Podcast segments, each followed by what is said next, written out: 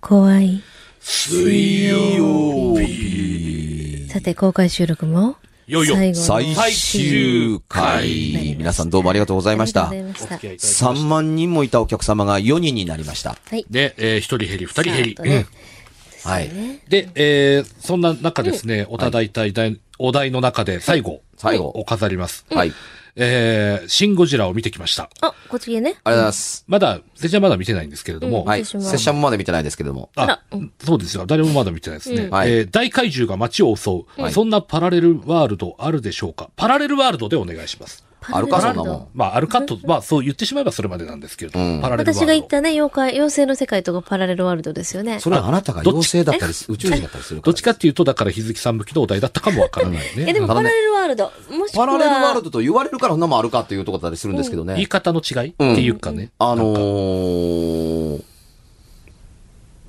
お僕の友達がね、はい。あの、夕方、うん。うん。あのー野球かなんかやった後だったかな。うん。はい。あのー家に帰るつもりで、はい。あのー歩いていたら、はい。ジャボンという音がして、あれ何やろこれ、な何今の音と思ってるうちに、頭にコーンと小石が当たって、こらと耳に入った。ふっと気がつくと、あの、首近くまで川の中なんですよ。も危ないからこっちもっといでっていうふうに河原で犬散歩連れてた人に石当てられて、う、もまあ、あの、延々と深みにはまっていく子やから、注意されたんでしょうね。でびっくりして出てきたけれども、う、もあのー家に帰、家に、家に帰る途中の街並みを見ていた。う、もうん。なのに。なのう、に、に、川だった。というようあなー経験をしたっていう人間も、あの、いれば、あんの、いつも歩いてる街の見慣れた風景のうん。はずなのにに、ここの家とここの家の間に細い路地が見えたっていうう。ん。あれこんなところあったっけと思ってうん。気になってそこ通ったら、同じような夕暮れに染まった街がある。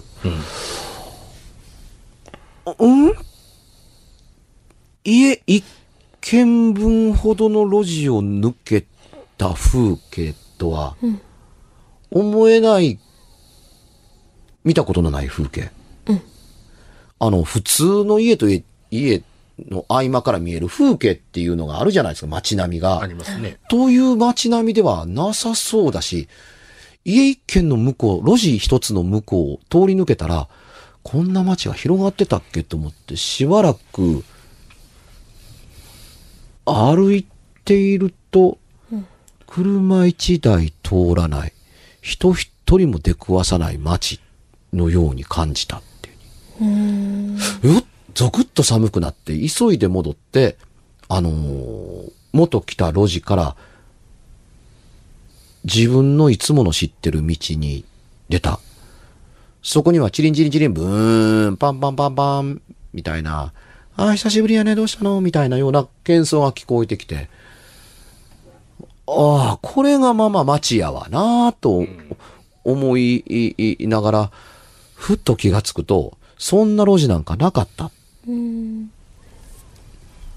なんていう話もあったりするし、あのー、新耳の初期の頃に書きましたけれども、こんなところに路地があるっていう中入って、喫茶店で、そこでマスターとコーヒー、コーヒー談義して出てって、あの店良かったな、もう一回行ってみようと思ったら二度と見つからなかった。という話もあったりします。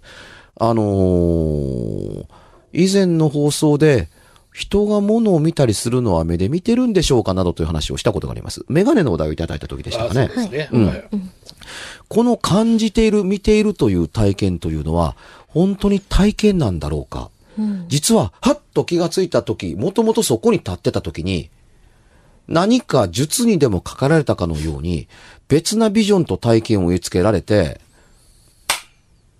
と催眠術から解かれたかのように、はい、元へと戻るって戻った時に気がついて、私は今帰ってきたのだと思っているだけの世界の話なのかもしれないし、そうではないのかもしれないし、日頃ありえないあの近道というのを友達が通ってるのを聞いて、その車の後についていたら確かに近道になって、あの自分のいつも通勤して通っている会社に着くことができた。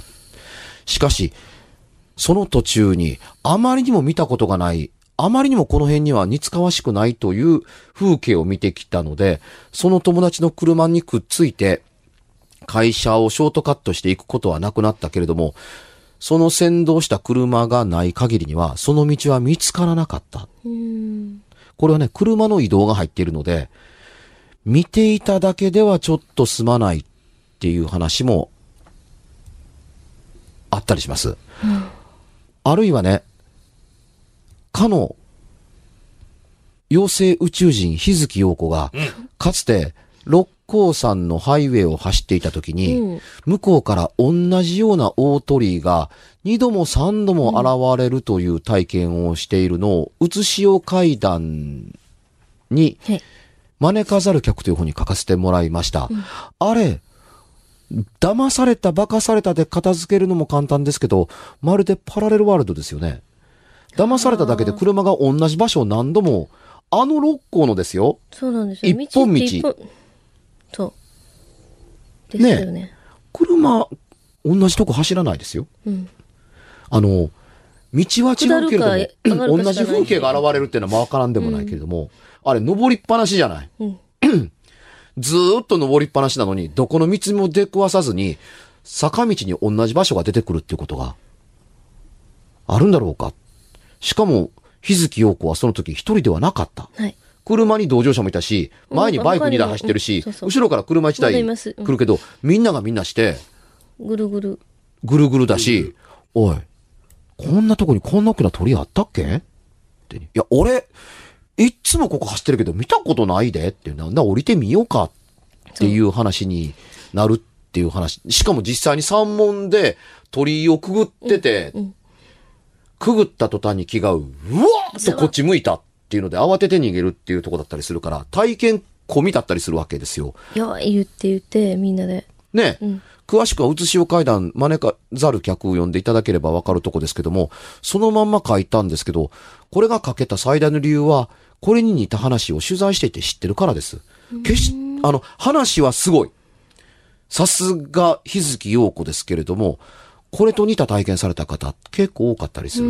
あのーかの日いずるところの天使という漫画を書かれた山岸良子先生も似たような体験を、やっぱりね、ああののーところをぐるぐる。え、琵琶湖のそばの山で体験されてる。何度も同じ道回って、琵琶湖が何回もそのや山の谷合いから見えてくるっていうのに、運転手さんが焦り出したっていうのがわかるというのを、あの、幽霊団とかっていう単行本の中か何かの1話に書かれてましたかね。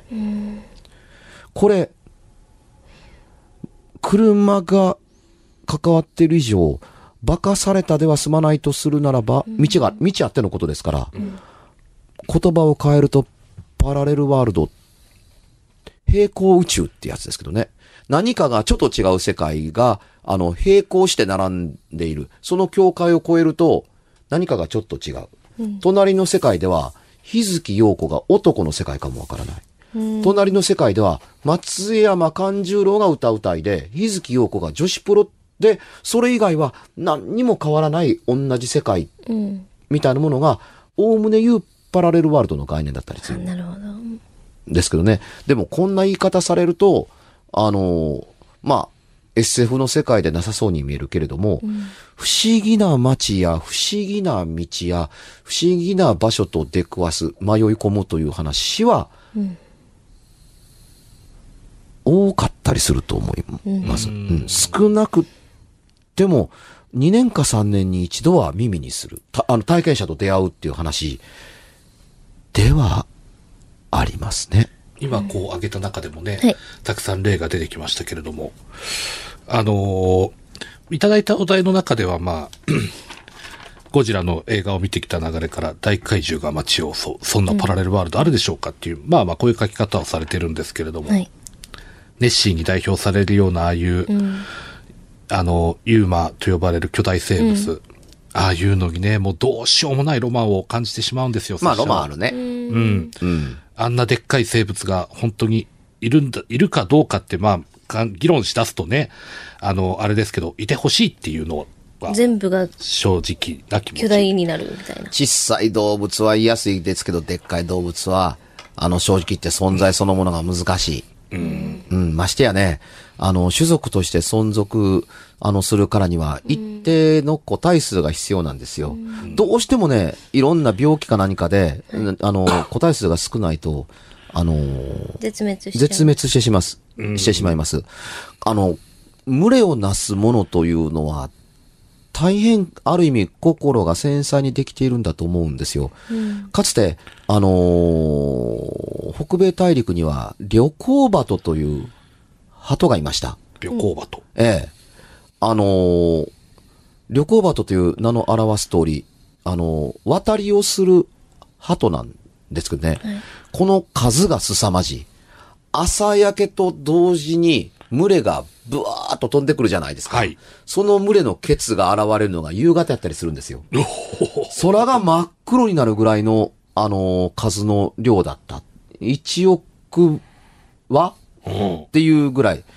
でね、あのー開拓民として入ったアメリカ人にとっては、格好の食料で、石や棒焼きを上にポーンと投げると必ず当たって何羽か落ちてくる。だから豚を飼う人たちはそうやって鳩を落として豚をにあの旅行鳩を食わせたあとか、こんだけの数がね、地面にど、んと地面というか森にどっかーんと、あのー降りてきて、はいついばんだりなんだかんだやって、糞を垂れて、ブワーッと飛び立ったら、緑の森がほとんど枯れ木になって、糞の山やっただとかっていうので、えー、移動のある秋にはみんな殺して、それを、あの、塩漬けにして冬の食べ物にした。あっていうね。ででね、どんだけ殺そうが、どんだけ食べようが、いなくならなくなるなんて思わないんですよ。あ。うんうんともかく量が、あの、んなんて言うんでしょうね、その空を埋め尽くすっていうのに値するほどの量の鳩だったんですけれども、今の話を聞いての通り、この鳩絶滅していません。人間が取って取って取って取って取った挙句に、あの、一定のテリトリーの個体数にには落ち着くんですよ。その時に保護が入る。もうやめようよ、いなくなったからっていうところなんですけども、数が減って仲間が少なくなって寂しくなったというのでは、我々は増えられないと言わんばかりに、寂しさで死んでゆくと言わんばかりに、一定の個体数が残っただけでは減る一方で、一定の個体数って300か400ではないんですよ。結構何千羽だったりするってはいはいはいいうエリアだったんですけれども、あの、その何千羽ぐらいの個体数では、何万羽までに復活することはなかったです。うん。うん。不思議なもんですね。そんなことはなかろう。巣巣を作って子供を産み育てばいいだけなんだから、という概念だけでは、片付けられなかったりするんですね。で、言わんや鳩みたいな、いわばちっちゃなもんですよ。はい。あんなもんでも、あのーそれこそ、あのー、一線はを切ると、ほぼ絶滅に近い道を辿っていくっていう流れがあったりするわけですね。あのー江戸末期や明治期の時に時って腐る踊ったんですけども、ああ、時ね。今ははね、うん、当たり前にいたんんですよ。はい。うん、それが、あのーご承知の通り、あのーね、戦中戦後明けて昭和のね、えー半ばに行くまでには、もう何話っていう、うーうー個体数になって、結局、あのー純日本産というのは絶滅になところまで行ったりします。中国から来て力を貸してもらって、ね、あの、なんとかなってたりするんですけれども、うん。あれほどいたものがいなくなるなんて誰も思わなくなった。さて、長くなりましたけど、これを恐竜の延長上にいるネッシーかなんかやとか、雪男に当てはめられるとちょっと困るっていうのが、動物学的な見解だったりしますよね。じゃあね、いないって断じたいかっていうと、僕はいてほしいなとは思います。同感同感。うん。ねえ。ねうん。だからネッシーのね、こう丸いね、てっぺんと首がこうやって長かったりするじゃないですか。あれはひょっとすると、めちゃめちゃでっかいダチョウが浮いてるんちゃうかと思うんですけどね。海にいや、みんネス湖に。ネスコに。うん。でね、普段はね、巨大なダチョウが歩き回ってるから、ネッシーと思わへんから、なんとも思わないんですけど、ほんとあちこちにね、なんか20メーターとか30メーターのダチョウが歩き回ってるのを、あの、スコットランドの人ら気ぃついてないんちゃうかな、って。あ、ネッシーじゃ、あれはダチョウやから。ネッでかすぎシーるは湖にいるんや、みたいなことになって高すぎや。なそんな世界かなと思ったりするんですけどね、巨大な生物は、なかなかね、むず、まあ、難しい。。まあ、どうしても、まあ、空想の世界でそういうのを満たすしかないのかな。我々みたいにこういう、ねロマンを微生感物じるや虫しかね、新種の発見ってなかなかないんなるほどね。昔し、ううんん、。どうぞどうぞ。あとは、まあ、深海とかね。ううんん。昔、あの、見た映画で、ミストっていう映画があって、スティーブン、えースティーブン・キングの、それはもう急に街がみあの霧に覆われてミストね。で、突然、うん。生物が全部巨大化してい,、うん。たっていう。四すごい本足の生物がのしのしと歩すき回ごいる。あれものすごい面白かったですよ。パラレルワールドですよ、あれこそ。人間以外の生物が巨大化そしうたでみたいな。す、そうです。全部が。で、最後結局何かわからないすっごいでっかいのが現れるんですけどう、ん。なんかあれ、面白かった。地球上の生物がみんな同じ大きさだったとしたらって仮定したときに、昆虫とかも最強らしいですね。昆虫最強なんですね。そりゃ、もちろんそうですよ。うん。あのーパワーも、筋力も、もう、半端ないですから、そもそもあんなちっこいと馬鹿にされがちなアリンコですけど、ねえ、あ顎の力が強かったりするので、噛まれたら大変なことになったりしする。一撃ですよ、までかくなったら。あ、ちっこい、あの、ま、まんまでも、まあまあ痛いっすよね。 あれ、でかなった。あれ、30センチになっただけでも、まあ、多分ね、私たち手も足も出ませんみたいな。蚊でも、い巨大化されたらうん、人差しで終わりですか。そこまででかくしますか。そんな、もう、ぶわー来られたらうねわ、ー、来られて、プスってやられても、うんふわって、血吸われて、もう終わりです。めっちゃ怖いっすね、そう考えたら。うんまあ、ものにはね、あの、ものにぴったりの大きさとして、あの、できているので、あの、流体力学的にあれ以上昆虫それぞれの個体種が大きくなると、ちょっと動きにくかったり飛びにくかったりするので、ああの、よく昆虫は気持ちが、あの、悪い。まあまあまあ、そう言わん、あの、感じられる方いて、まあ当然だったりするんですけども、生物の姿は皆美しい。機能美に満ちている。あの形態であるからこそ、この状態、こういう生態として生きていけるという美しさがあると思うんですけどね。だってそんなんカメムシなんて、あの一匹ちっちゃくても、あんだけ臭いのに、そうそうそうそうそう。巨大化して どんな、恐ろしいよ。怖いね、そういう話は全然 別の意味で。別の意味で怖いこよれなねん。とか他に持っていこうと振ってんねや、み たいな。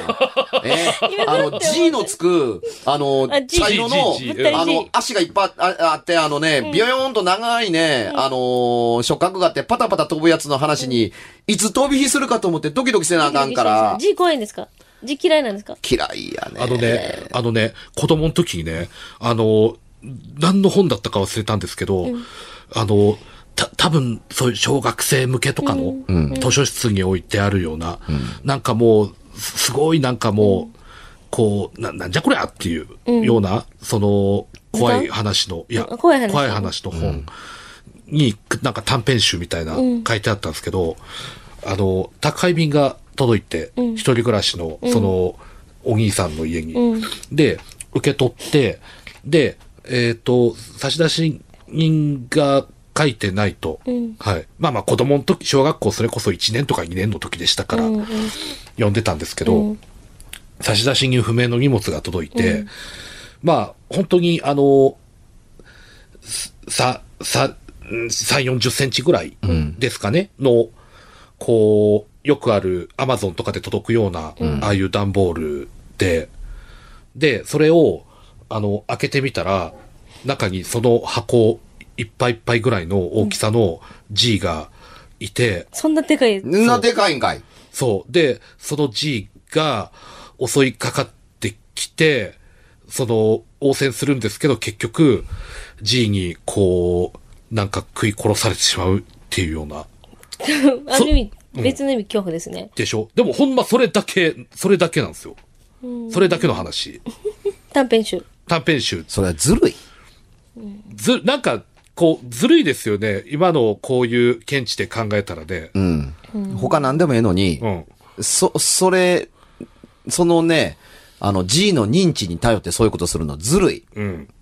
G だけでかなりもう、あの、割とね、そんなんの怖いに決まってんじゃんっていうね。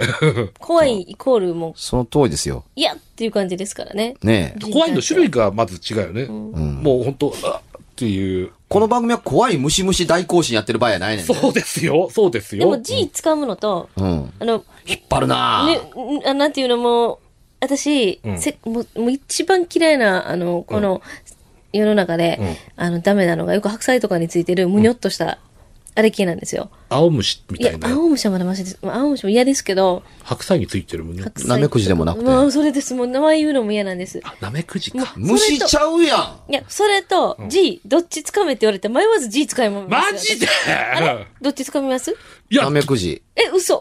いやーっと、すっごい迷うけど、なめくじかな。あ、もう私迷わあ、ず G 全です然よ。虫は大丈夫なのあ、無理。でんでん虫と G でも G です。ああ。 G をパクッと掴みます。パクッと掴む。食べへんよ。よ。パクッと、ガッと掴む。あ、掴むのね。うん。ああ。エスカルゴなんか食べられへん無ね。理です。あ、まあ、まあ、絶対あんの食べ物ですかっていう。